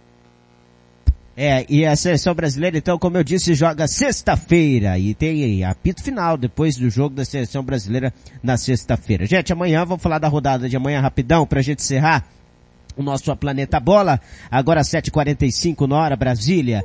Ah, você está aqui no Planeta Bola Especial Copa do Mundo, ah, na Rádio Futebol na Canela e também no YouTube. Gente, amanhã tem Holanda e Catar, jogo muito precioso, a Holanda deve passar, o Catar é muito fraquinho, é, e também tem o jogo entre Equador e Senegal, os dois jogos meio-dia no mesmo horário. Amanhã acabou essa rodada cedo, começa meio-dia a, a rodada da Copa do Mundo. E aí, Alcântara, Holanda e Catar e Equador e Senegal, grupo A. O negócio aí vai ser para quem vai ficar com essa segunda colocação, né? Ou até a primeira, né? Porque a Holanda já pode estar classificada, mas essa Holanda que eu vi nos dois primeiros jogos não me convenceu muito não. Quase perde para Senegal e quase perde para Equador. Então, não vai, a gente não pode achar que vai ser uma molezinha enfrentar o Catar. Mesmo o Catar tendo deficiências é, técnicas, a Holanda sofre, sofrendo apagão se torna bem exposta. Então, mas acredito que a Holanda deva vencer. A disputa e o jogo do dia, né, do horário de meio-dia, é Senegal e Equador. Porém, Equador em si tem uma dificuldade, tem um problema. Ener Valência não, não tá em condição de jogar. Saiu machucado no último jogo contra a Holanda, gelinho na perna, não tem condições físicas totais de jogar. Vai pro sacrifício tentar a classificação? Não sei. Se Equador e sem Enervalência, Senegal tem totais chances de se classificar. Mas, a, mas o maior vencedor desse grupo é a Holanda, porque se tivesse uma equipe mais qualificada ali no grupo, se não tivesse o Qatar, tivesse uma equipe mais qualificada, a Holanda não, não teria vida fácil nesse grupo não, porque a Holanda foi aos trancos e barrancos. Se, se por contra... exemplo, a Arábia Saudita tá nesse grupo A, a Holanda ela se lasca. Se lasca totalmente. Nem a Arábia, né? Vou citar Marrocos. Se o Marrocos estivesse nesse grupo, a Holanda perderia, como a Bélgica perdeu.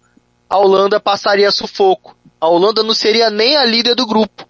Então, acredito eu que Senegal e Equador não é, Equador só não ganhou da Holanda porque o Valência saiu. Senegal não ganhou da Holanda porque perdeu muitas chances cara a cara com o goleiro e foi punido depois que o Mendy falhou no gol do Gakp do Klassen. Então a Holanda venceu o Senegal nas falhas de Senegal e empatou com o Equador porque, mais para mim, Equador foi muito melhor naquele jogo. Porém, amanhã, Holanda em primeiro e Equador em segundo se o Enervalência jogar. Cristian, Holanda, Catar, Equador e Senegal amanhã meio-dia, decisão para ver quem vai ficar com as duas vagas desse grupo A. Lembrando que a Holanda é quatro pontos, líder, Equador quatro pontos e Senegal três pontos e o Catar, lógico, é, zero. É, preocupa para a Holanda, Cristian? Ah, não. O Qatar é o melhor anfitrião de todas as Copas do Mundo, né? Deixou todo mundo muito à vontade, né? não é poderia haver um melhor anfitrião do que o, do que o Qatar. não, é, é, não faz mal para ninguém, né? É, exatamente, aquele cara, que aquele cara que você vai ter o maior prazer de voltar na casa dele quando ele te chamar, você é. vai com o maior prazer, você vai falar assim, pô, mas esse cara é um parça, não posso, ele me chamou vai lá na casa dele, eu vou ter que ir de novo, não vai ter é jeito, é, entendeu? É igual, é igual, é igual menina feia em festa, né? É, Fica ali. entendeu? Então, é, eu acho que amanhã a Holanda ganha o jogo com tranquilidade, eu acredito até numa, numa, numa goleada holandesa, entendeu? É, e eu acho que esse jogo entre Equador e Senegal será muito bom, entendeu? É, tem essa questão do Ener Valência, que é o artilheiro da Copa, né, com quatro gols, né? É, dele jogar ou não jogar. Três. Três, né? E se jogar, ter que ir pro sacrifício, né? É, eu acho que se o Ener Valência não jogar, o Equador vai fazer o famoso jogo reativo, entendeu? Ele vai fazer o jogo do Senegal ir, como toda equipe africana, vai até com um pouco de irresponsabilidade, entendeu? Tem, sabendo que também o Senegal não tem o, o, Mané, mas já isso já não tem, já tem, já não tem de um tempo, né? Eles já se acostumaram com, com essa falta, né? Mas de qualquer modo faz falta, né? Não ter o Sadio Mané, né? E eu acho que o, esse jogo tem tudo para ser um bom jogo e eu acho que esse jogo vai dar empate. E aí, com o empate, o Equador vai se classificar. O, é, e o, lembrando que o Equador, se empatar, está classificado. Mesma coisa do, da Holanda, se o empate já classifica a equipe holandesa para o senador, para o senador, para o Senegal, Senegal, é, classificar para vencer o seu jogo, né? Precisa, o Qatar já está eliminada desta Copa do Mundo, como disse o Christian anfitriã, mas é, seja bem-vindo à minha casa, né? Leva os meus pontos, leva tudo. É impressionante o Catar. Muito fraco, muito fraco a seleção de Catar. O grupo B, amanhã temos jogos às 16 horas desse grupo B. Irã enfrenta os Estados Unidos uh, e o País de Gales pega a Inglaterra. Um clássico aí, vamos dizer assim, um clássico da Europa, é, é, é, Gales e Inglaterra. Agora, é impressionante, porque esse grupo também, a Inglaterra, ela na última rodada, ela empatou com os Estados Unidos, né? E o que, que dá para esperar amanhã? Porque tudo pode acontecer nesse grupo, o, o meu caro Alcântara. Não tem uma seleção, a Inglaterra é favoritaça, mas a segunda vaga também vai ser uma briga impressionante. Olha, é, Ronald Regis, para não falar que estou perseguindo a Inglaterra, como falam, né, que eu persigo a Inglaterra por conta de Garrett Southgate, a Inglaterra jogou muito mal contra os Estados Unidos. Para mim, os Estados Unidos foi muito superior no segundo tempo, até a bola na trave teve. Então, acredito que amanhã seja o jogo da, da vida, né, de, de País de Gales também. Que só uma combinação improvável classifica Gales. Só que é, o jogo mais importante dessa, o Ronald Red, não é Inglaterra e Gales. Inglaterra, inclusive, pode ter muita dificuldade com o ferrolho de País de Gales. O problema de País de Gales é que um time que joga muito um tempo e no segundo tempo ou no, ou no tempo subcorrente morre. Abaixa a intensidade e o adversário aproveita. Foi assim contra o Irã. Primeiro tempo foi totalmente de Gales, segundo tempo Gales morreu e Irã virou o jogo. Simples assim morrer, estão sofrendo com calor, né? O País de Gales está sofrendo muito com calor, muitos jogadores pedindo para ser substituído por conta do calor. E do outro lado tem uma Inglaterra que alterna altos e baixos nessa Copa do Mundo. Goleou o Irã, certo que o goleiro era outro, foi o goleiro titular se machucou, entrou reserva, aí a Inglaterra aproveitou. Mas contra os Estados Unidos, um time ajeitadinho, a Inglaterra tomou sufoco. Jogou muito mal Harry Kane, jogou muito mal Jude Bellingham, jogou muito mal Mason Mount Mount, por que o Phil Foden não é titular nessa seleção inglesa? Eu fico com esse questionamento. Para mim deveria, por que o Sterling é titular nessa seleção inglesa? Para mim também fica esse questionamento. De outro lado, temos Irã e Estados Unidos, um confronto geopolítico. O Irã enfrentou os Estados, a primeira vitória de Irã em Copas do Mundo foi contra os Estados Unidos em 98, 2 a 1. E justamente agora o Irã pode derrotar os Estados Unidos e se classificar pela primeira vez para o mata-mata da Copa do Mundo. Seria um feito histórico de Carlos Queiroz.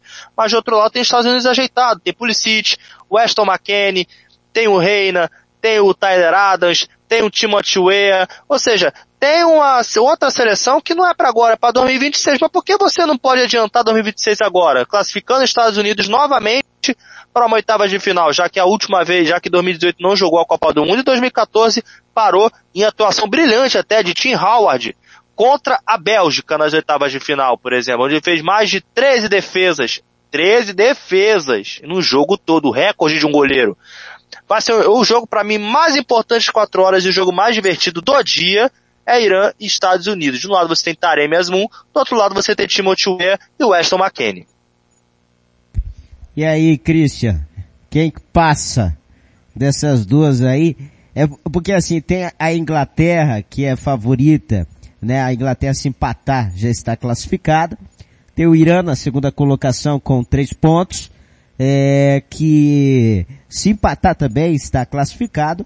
Mas tem os Estados Unidos que vai brigar para classificar, precisa da vitória, e o País de Gales, uma vitória e uma combinação de resultado. O que, que pode dar nesse grupo B, Christian? Bom, gente, eu vou tentar traçar um paralelo aqui que eu, eu vi esses dias aí na imprensa e eu gostei muito. Vocês sabem o que, que é o jogo da Inglaterra com o País de Gales? Vocês lembram quando tinha aquele jogo seleção paulista com seleção carioca? Entendeu? São dois estados dentro do mesmo país, que é o Reino Unido. Então, mas nenhum deles quer perder. Então, esse jogo vai ser pegado.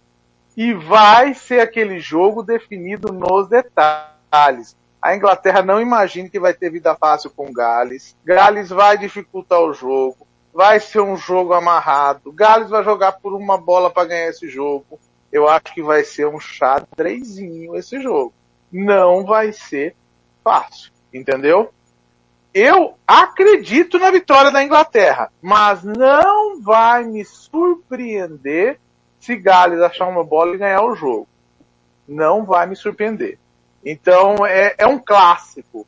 E por mais que um time seja muito superior ao, ao outro, no clássico o, a, as diferenças somem, entendeu? Eles têm tanta rivalidade entre eles que eu acho que tudo pode acontecer nesse jogo. Ao contrário de Irã e Estados Unidos. Os Estados Unidos parecem ter uma seleção melhor, mais treinada, com mais tempo de cancha, entendeu? Estão se preparando para organizar a próxima Copa do Mundo e serão os grandes organizadores da Copa do Mundo, porque ninguém imagina que Canadá e México vão se meter com o poder do tio Sam, né? Haja visto que eles têm 11 sedes na Copa do Mundo contra 3 do México e 2 do Canadá. Então eles vão comandar a bagaça toda e eles querem chegar forte na Copa do Mundo de 2026, entendeu? Já que o Canadá, nós vamos, como diz, isso é um assunto de um programa lá para frente, né? O Canadá já se foi e eu acho que também o México tem pouca chance de classificação, na minha opinião, né? É, eu acho que é o único dos anfitriões que tem uma grande possibilidade de estar entre os 16. É, eu acredito na vitória dos Estados Unidos, acho que os Estados Unidos é um time melhor, é um time mais é, com mais cancha, com mais tempo de, de estrada do que o Irã, embora o Irã é, tenha mostrado um bom jogo é, contra Gales, entendeu? Mas foi um pouco da, da vontade, né, de, de, de, do Irã. Não que o Irã não tenha competência, tem jogadores competentes lá dentro, entendeu? Mas é, eu acredito mais na vitória dos Estados Unidos e eu vou te falar, eu não sei o que pode acontecer entre Gales e Inglaterra. Eu vou jogar um empate, mas pode ser que tenha uma, até uma vitória de Gales ou uma vitória da Inglaterra. Eu acho que é um clássico. Pra gente fechar essa projeção para amanhã, quem classifica do grupo A? Holanda, Equador, Senegal e Catar. Quem que são as duas seleções que classificam Alcântara? Vamos lá, para mim, Holanda e Equador. Christian? Concordo, Holanda e Equador. Eu acho que o Senegal tem uma pequena chance que é a falta do, do, do centroavante do, do Equador, entendeu? É, eu acho que aí se resume a única chance do Senegal é, em o Equador não ter o centroavante e aí não ter condições, é, se o Senegal for começando a fazer 1 a 0 2 a 0 o Equador não vai, não, não vai aguentar o trânsito, eu acho. Mas eu acho que o Equador leva um empate e classifica. É, então Holanda, Equador, a gente vamos ver se amanhã a gente concretiza essa, esse palpite. E no grupo B, é, Alcântara, temos Inglaterra, Irã, Estados Unidos e Gales. Eu vou de Inglaterra e Estados Unidos. Alcântara, o oh, perdão, Christian? Eu acho que vai dar Inglaterra e Estados Unidos, porque o saldo da Inglaterra é muito grande. Até se Gales ganhar, entendeu? Ela não vai conseguir passar a Inglaterra no, no saldo, entendeu? Eu acho que, que Gales joga pelo, pelo brilho, joga pela honra amanhã, entendeu? Mas eu acho que é Estados Unidos em primeiro, porque se os Estados Unidos ganhar, eles vão a cinco pontos, é isso? Ou quatro? vão para é, cinco pontos. Cinco pontos. Eu acho que esse grupo pode ser Estados Unidos em primeiro, Inglaterra em segundo, e aí teremos um grande segundo colocado, que eu acho que pode ser o primeiro clássico das oitavas já, porque eu acho que mais para frente nós podemos ter um confronto bastante interessante nas oitavas aí. É para não ficar aquele é, ficar como o cara que repete palpite, eu vou de Inglaterra e Irã amanhã, tá senhores? Me cobrem amanhã no, no, Planeta Bola. Não sei nem se eu vou... Porque aí nós teremos Inglaterra e Holanda nas oitavas, né? Se a Inglaterra for segunda, É, né? mas o problema da Inglaterra ser segunda é que tem que tirar uma diferença enorme de saldo também, né? Inglaterra tem saldo 4. 4, é. Não se a Inglaterra perder. Se a Inglaterra Pô, mas perder... Aí tem que Mas aí tem que perder por uma grande quantidade também. A Inglaterra tem que ser goleada amanhã. Ah, é porque... Não, mas a Inglaterra não fica com quatro?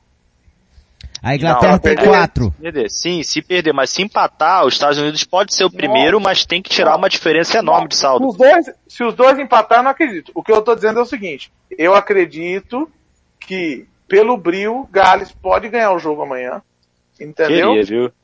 E os Estados Unidos ganharem o jogo do Irã, os Estados Unidos serem primeiro, a Inglaterra serem segundo, e aí nós teremos um cruzamento Inglaterra e Holanda, Equador e Estados Unidos.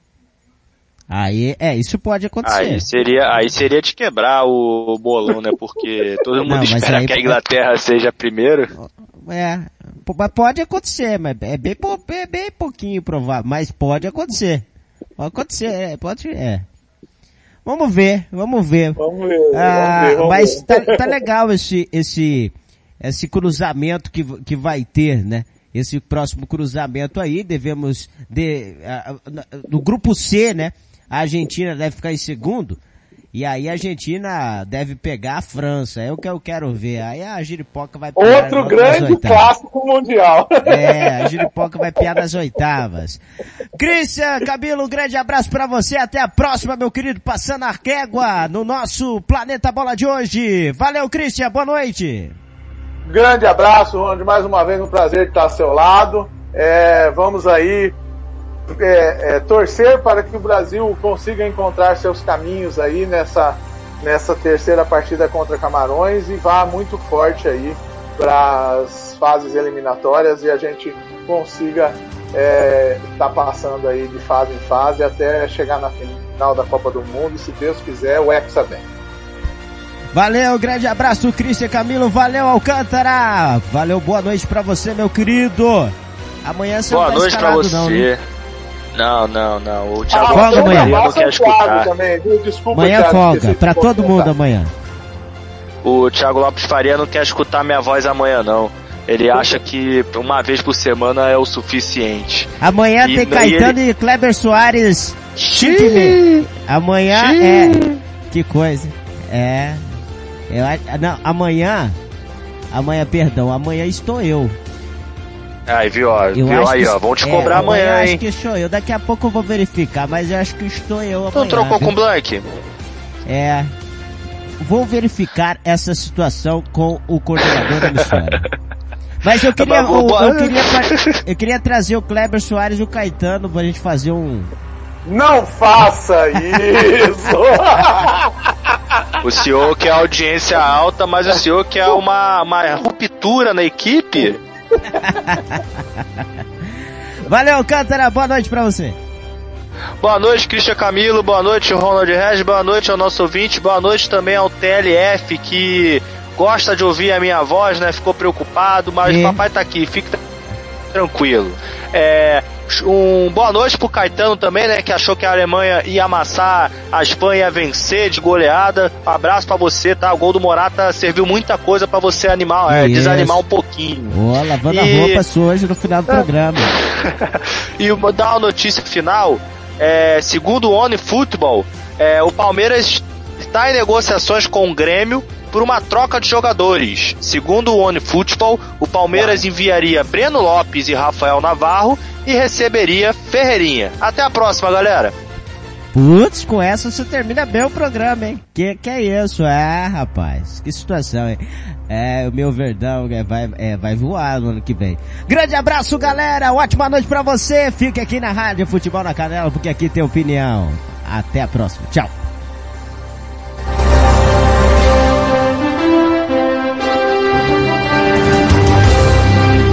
Rádio Futebol